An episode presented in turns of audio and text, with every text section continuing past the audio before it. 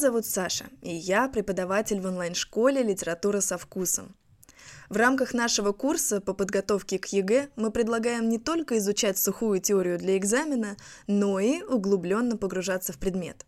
Все мы знаем, что литература не существует без авторов, а авторы – без биографий. Давайте познакомимся с ними поближе.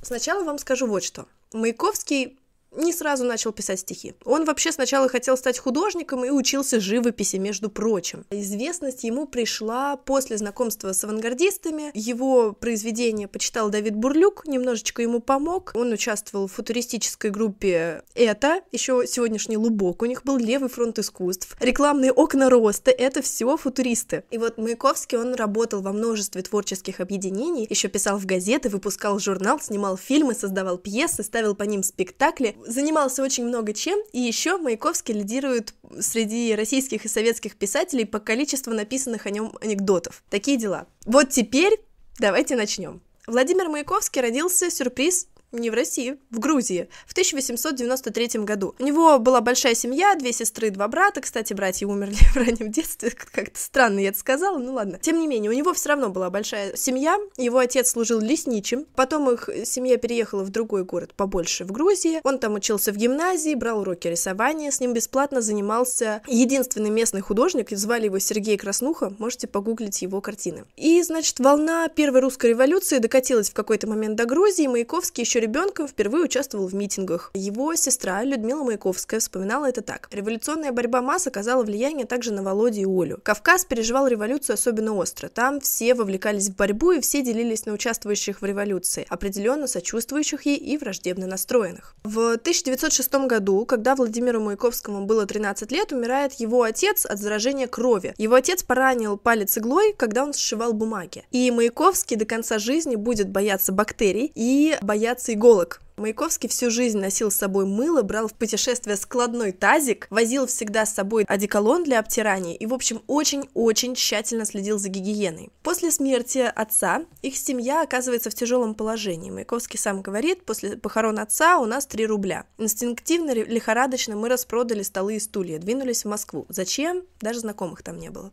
Тем не менее, они переезжают с семьей в Москву, он там поступает в гимназию, и тогда же Маяковский пишет свое первое невероятно революционное и в такой же степени безобразное стихотворение. Он публикует его в нелегальном школьном журнале, ну и как-то эту историю сначала там она всем не понравилась, потом ее более-менее замяли. Доучился он до пятого класса, а потом ему пришлось обучение прекратить, потому что банально у семьи на это не было денег. Кстати говоря, интересный факт, Маяковский учился в одном классе с братом Пастернак. С 1909 по 10 года Маяковского несколько раз арестовывали. Он там вступал в партию большевиков, работал в подпольной типографии. Сначала ему простили, но отдали ему на поруки матери, а в третий раз его по-настоящему сажают в тюрьму. В результате, конечно, ни одного приговора в отношении него не было вынесено, тем не менее он провел 11 месяцев в бутырской тюрьме из-за, на самом деле, попросту своего буйного нрава. Более того, сидел он в одиночной камере и называл это время потом 11 бутырских месяцев. Очень сильно на него повлиял этот период жизни, он писал стихи в это время, но тетрадь э, с его стихами, как он их называл, ходульными и рефлексивыми, отобрали охранники. Не сохранилось оттуда стихотворение из бутырского заключения. Дальше, в заключении, Маяковский читал много книг. Он начал мечтать о новом искусстве, о новой эстетике. Помните, мы говорили, появилось очень много технологий, что мир очень сильно изменился, жизнь очень изменилась. Футуристы вдохновлялись новой техникой, новой эстетикой, новым искусством, которое в корне будет отличаться отличаться от классического. И вот тогда же Маяковский этим всем вдохновляется, но решает, нет, я не буду писать стихи, я буду учиться живописи. И он сменяет несколько преподавателей после того, как выходит из тюрьмы, и через год поступает в Московское училище живописи, вояния и зодчества. И вот он, как молодой художник, я уже вам вначале сказала, знакомится с Давидом Бурлюком, с Велимиром Хлебниковым, которого вы уже знаете, про крученых я вам тоже уже рассказывала. Вот он с ними всеми знакомится, дружится, все от него в восторге, от э, его стихов больше, чем от живописи, но ему самому все-таки хотелось бы живописью заниматься. Тем не менее, вот он с ними всеми дружится, и они начинают объединяться против эстетики старья, как они говорили, и выходит легендарный манифест, манифест их новой творческой группы. Что это такое? манифест, это условный, да, свод правил, то, чем они будут заниматься, концепции их. И выходит манифест пощечина общественному вкусу. И Владимир Маяковский в автобиографии «Я сам» написал следующее. У Давида, Давида Бурлюка, гнев обогнавшего современников мастера. У меня пафос социалиста, знающего неизбежность крушения старья. Родился российский футуризм. Действительно, футуризм сначала рождается у нас в Италии, а потом уже появляется в России. Итак, футуристы выступают на собраниях, читают стихи, читают лекции о новой поэзии, о новом искусстве. Из-за публичной публичные выступления Маяковского «О боже, боже, нет» отчисляют из училища.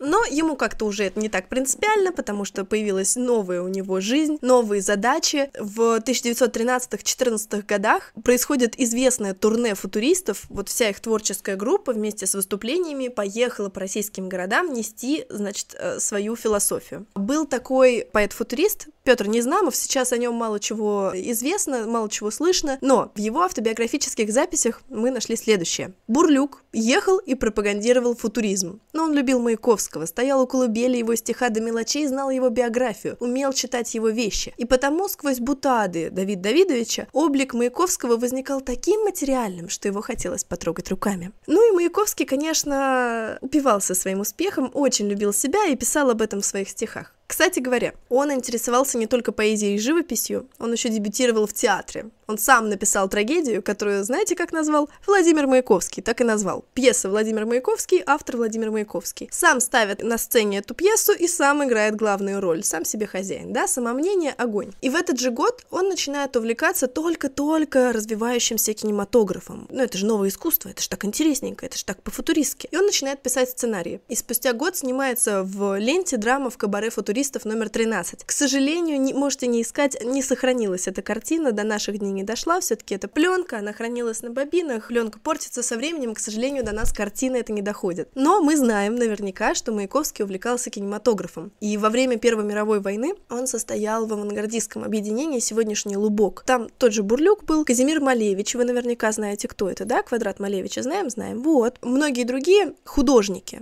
рисовали патриотические открытки для фронта. Почему сегодняшний лубок? Потому что картины были навеяны традиционным народным лубком. Можете погуглить, вот это очень и очень даже интересно посмотреть и для просто вам для насмотренности, для опыта. Вот, значит, для этих картинок они писали короткие стихи, в которых они высмеивали врага, чтобы поднять, да, дух военный. И Маяковский даже в тот момент хотел уйти на фронт добровольцем, но его не взяли в армию из-за того, что он политически просто был неблагонадежен. В 1915 году пам-пам-пам Маяковский знакомится с Осипом и Лилией Брик. Вы уже, наверное, знаете всю эту историю. Это событие в своей автобиографии Маяковский отметил под заголовком «Радостнейшая дата». Но, как вы уже наверняка знаете, Лили Брик на долгие годы становится возлюбленной главной музы Маяковского. Он посвящал ей стихи, поэмы. Они вместе снялись для картины «Закованная фильмой». Оба в главных ролях. Давайте поподробнее об их истории. Вам наверняка интересно. Конечно, конечно интересно. Значит так, Жила-была девочка Лиля, и познакомилась она с мужем Осипом, еще в гимназии.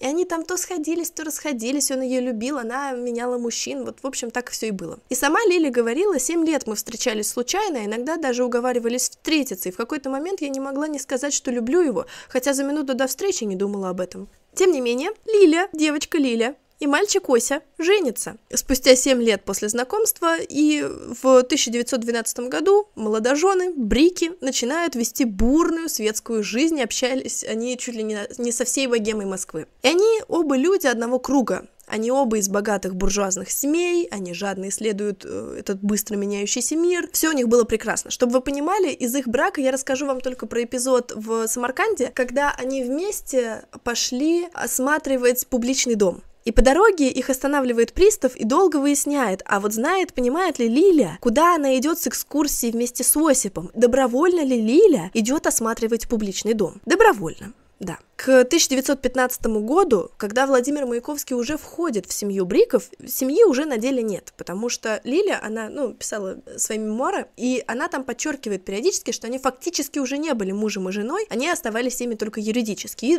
духовно. И значит, Лиля знакомится с Маяковским и очаровывается им абсолютно, рассказывает об этом Осипу, но говорит, Ося, дорогой мой, я брошу Маяковского, если ты мне скажешь. А Ося говорит, да ладно, ничего страшного, ничего, ничего, давай мы просто по-прежнему будем жить вместе. Лили говорит, хорошо, давай жить вместе, и с ними как бы периодически живет Маяковский. И у каждого из них троих друг с другом существовали абсолютно собственные, особенные отношения. С Лилией, как бы, естественно, Маяковского объединяла любовь чувственная. С Осипом интеллектуальная любовь к футуризму, потому что Осип Брик очень любил футуризм. Ну и, соответственно, Лили с Осипом были мужем и женой при этом всем. У Лили есть пристрастные рассказы, и она там, значит, описывает их жизнь в Гендриковском переулке со столовой и тремя комнатами для каждого из жителей, то есть у каждого из них была отдельная комната. И она там подчеркивает, что вообще-то Осип и Владимир очень быстро стали друзьями. Ну и, конечно, она крутила ими как хотела, особенно Маяковским. Осип-то, ну, не давал собой так крутить. И, ну, многие знают эту историю, сама Лили говорила Вознесенскому вот так я вам, ну, как бы, да, мы по-взрослому с вами разговариваем, я вам как есть все читаю. Лили говорит Вознесенскому. Я любила заниматься любовью с Осей. Мы тогда запирали Володю на кухню, он рвался, хотел к нам, царапался в дверь и плакал.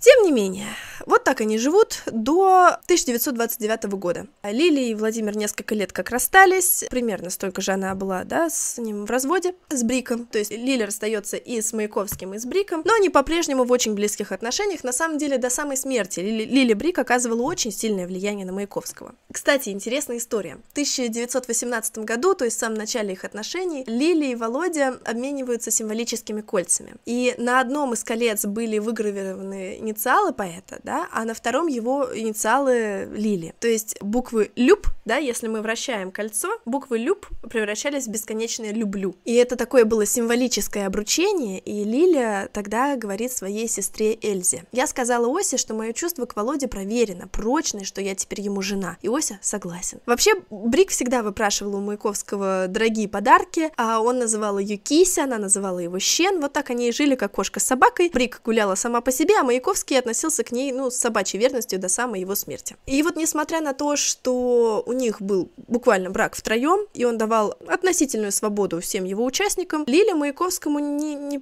позволяла переходить границы, да, и вот когда Маяковский в какой-то момент решил жениться на одной студенточке, а уже после их расставания, Лиля тут же вмешалась и написала ему письмо, «Володечка, до меня доходят слухи, что ты решил серьезно жениться, не делай этого, пожалуйста». Но, естественно, оградить полностью Маяковского от других женщин Лили не могла. Для нее очень сильным ударом стало известие о том, что у Маяковского родилась дочь от русской мигрантки Элли Джонс, и как бы Маяковский видел-то эту дочь всего один раз, когда ей было два с половиной года, и Лили страшно ревновала. Кстати, интересный факт. Есть мнение, что Маяковский начал писать стихи вот в форме вот этой лесенки, потому что тогда, в те годы, газеты платили авторам гонорары за количество строк. Не за количество знаков, как сейчас, а за количество строк. А вот получается, что вот он создает лесенку, и у него действительно очень много строк в стихотворениях. И за создание этой лесенки многие другие поэты Маяковского обвиняли в том, что он жулик вообще. Жулик обкрадывает газетчиков попросту. И вообще Маяковский обычно сочинял стихи на ходу, иногда он просто шел шел, да, ему нужно было пройти 15-20 километров, чтобы додумать нужную рифму. И он просто гулял по городу. Спустя год началась очень напряженная эпоха окон роста. Это было такое объединение художников и поэтов. Они собирали горячие темы и выпускали агитки агитационные плакаты. Их нередко называют самой первой советской социальной рекламой. И, значит, работа идет довольно напряженная, и Маяковским коллегам им часто приходилось задерживаться допоздна, работать ночью, чтобы выпустить партию агиток в срок. И, значит, Александр Родченко в работе с поэтом, это тоже мемуары, пишет следующее. В общей сложности было сделано до 50 плакатов, до сотни вывесок, упаковок, оберток, световых реклам, рекламных столбов, иллюстраций в журналах и газетах. Он, Маяковский, не любил чертить и вымерять, а все делал от руки. Нарисует сразу карандашом, без помарки, а после обведет тушью и раскрашивает. Видно было, что дается это ему легко, и орудовать кистью ему приятно. Рисование было для него отдыхом, и он делался в эти минуты особенно ласковым и нежным. Часто он звал меня, чтобы помочь буквы выписать или вычертить что-нибудь. Ярко воскресает в памяти часы, проведенные вместе с Володей за составлением рекламных плакатов. Вот одна из записок того времени. «Родченко, приходи ко мне сейчас же с инструментом для черчения. Немедленно!»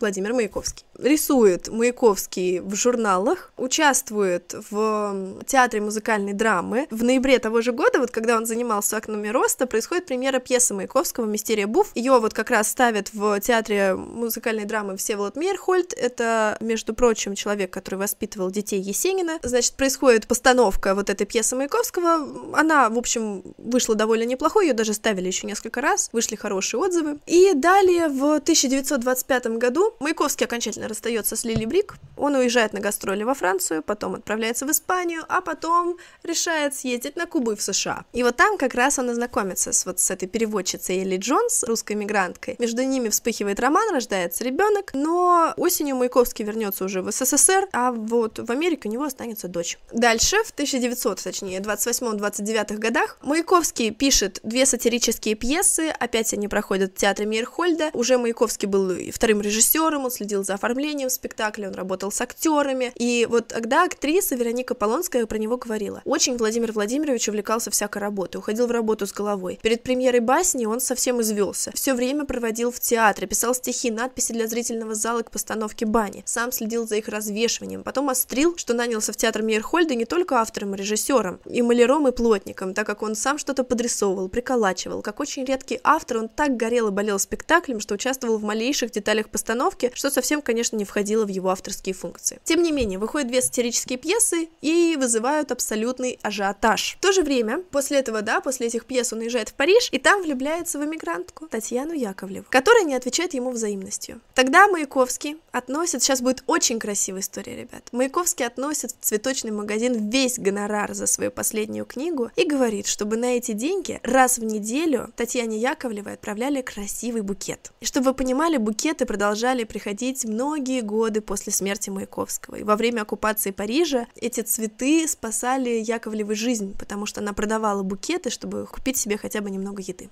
Ну и тогда начинаются очень тяжелые годы, как вы знаете, как вы уже поняли, да. Советские власти сначала относились к Маяковскому очень спокойно, даже э, говорили, что он главный советский поэт, но со временем их отношение изменилось. Ему сначала не одобрили выезд за границу, потом на него стала нападать официальная критика очень сильно, его упрекали за сатиру по отношению к той же бюрократии, да, к чиновникам и так далее. В результате он решает провести выставку 20 лет работы и, значит, показать результат результаты работы своего многолетнего труда. Он сам отбирал там какие-то газетные статьи, рисунки, книжки свои расставлял, плакаты по стенам развешивал. Ему Лили Брик очень помогала. И в день открытия выставки зал для гостей просто был переполнен. Но из представителей литературных организаций не приходит никто. В общем, Маяковский встречается с э, очень жесткой критикой и непризнанием. Тогда же вообще у него наступает очень тяжелый период в жизни, потому что он влюблен в актрису Веронику Полонскую, а она замужем, и он просит ее уйти от мужа, просит ее поселиться с ним, а она ему отказывает. И как сама вспоминала Полонская, Маяковский то устраивал ей сцены, то он успокаивался, потом снова начинал ревновать, требовал от нее какого-то немедленного решения. Вот одно из таких объяснений становится роковым.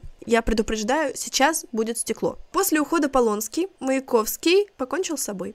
Он выстрелил себе в сердце. Есть альтернативная версия, согласно которой он умирает в результате неудачной игры в русскую рулетку, но это только легенда. Как вспоминает сама Полонская вот этот день? Я спросила, не проводит ли он меня. «Нет», — сказал он, наобещал позвонить. Еще спросил, есть ли у меня деньги на такси. Денег у меня не было, он дал 20 рублей. Я успела дойти до парадной двери и услышала выстрел. Заметалась, боялась вернуться, потом вошла и увидела еще не рассеявшийся дым от выстрела. На груди Маяковского было небольшое кровавое пятно. Я бросилась к нему, я повторяла, что вы сделали. Он пытался приподнять голову, потом голова упала, и он стал страшно бледнеть. Появились люди. Мне кто-то сказал, бегите, встречайте карету скорой помощи. Выбежала, встретила, вернулась, а на лестнице мне кто-то говорит, поздно умер. Даже Лиля Брик говорила, что Маяковский не раз думал о самоубийстве. Осип Брик как-то раз убеждал э, Маяковского, ну, перечитайте его стихи, вы убедитесь, как часто он говорит о своем неизбежном самоубийстве. Маяковский оставил предсмертное письмо. Он просил товарища правительства не оставлять его семью. Я вам сейчас зачитаю его предсмертную записку. «Всем, в том, что я умираю, не вините никого и, пожалуйста, не сплетничайте. Покойник этого ужасно не любил. Мама, сестры и товарищи, простите, это не способ, другим не советую, но выходов у меня нет. Лиля, люби меня. Товарищ правительства, моя семья – это Лили Брик, мама, сестры и Вероника Витольдовна Полонская. Если ты устроишь им сносную жизнь, спасибо. Начатые стихи отдайте Брикам, они разберутся. Как говорят, инцидент исчерпан, любовная лодка разбилась о. Я с жизнью в расчете, и мне не к чему перечень взаимных болей, бед и обид, счастливо оставаться. Владимир Маяковский. Товарищи ваповцы, не считайте меня малодушным, серьезно, ничего не поделаешь. Привет, Ермилову скажите, что жаль, снял лозунг, надо бы доругаться. ВМ. В столе у меня 2000 рублей, внесите в налог. Остальное получите с ГИЗа. В общем, насчет смерти Маяковского не меньше споров, чем по поводу смерти того же Пушкина или Есенина. Можете погуглить и почитать. Например, на «Дилетанте» есть очень интересная статья. Там приводятся все детали расследования целиком, всевозможные гипотезы и вообще. Как мы поняли уже по предсмертной записке, после смерти весь архив Маяковского отходит Бриком. Лили Брик пыталась сохранить память о его творчестве, она хотела создать мемориальную комнату, но, к сожалению, советская власть очень сильно этому препятствовала. В то время Маяковского почти не издавали. Тогда Брик решает написать письмо не кому-нибудь, а Иосифу Виссарионовичу Сталину. Тогда Сталин выпускает резолюцию и называет Маяковского лучшим и талантливейшим поэтом советской эпохи. Эту резолюцию печатают в газете «Правда», и произведения Маяковского начинают издавать, причем издавать огромными тиражами. Его именем начинают называть улицы, площади Советского Союза. У нас есть метро Маяковское в Москве. Кстати, о Сталине. Когда Маяковский зачитал а, ему поэму о Ленине, он читал со сцены Большого театра, аплодисменты не смолкали около 20 минут. И одним из зрителей в зале был Иосиф Сталин. Такая вот история. Ну и последнее, что вам расскажу. Поэт Николай Асеев писал о Маяковском так. «Пошлость не оспаривая его у жизни, оспаривала у смерти. Но живая, взволнованная Москва, чуждая мелким литературным спором, стала в очередь к его гробу, никем не организованная в эту очередь, стихийно, сама собой признав необычность этой жизни и этой смерти. И живая, взволнованная Москва заполняла улицы по пути к крематорию. И живая, взволнованная Москва не поверила его смерти. Не верит до сих пор. Панихида по Маяковскому продолжалась три дня, но даже за это время с ним не успели проститься все желающие. Последнее, что я вам скажу. Маяковский за всю свою жизнь так и не был официально женат. Ни разу. От него родились двое детей. Кстати, от Маяковского была беременной и его возлюбленная Полонская, но она не хотела разрушать свою супружескую жизнь и сделала аборт. Тем не менее, вот у Маяковского есть два наследника.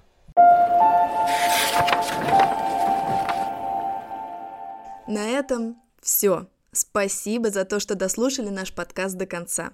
Если у вас появятся вопросы о литературе, обязательно пишите в наш телеграм-канал или в паблик ВКонтакте. Мы будем рады помочь. До скорых встреч! С любовью, Саша и команда «Литература со вкусом».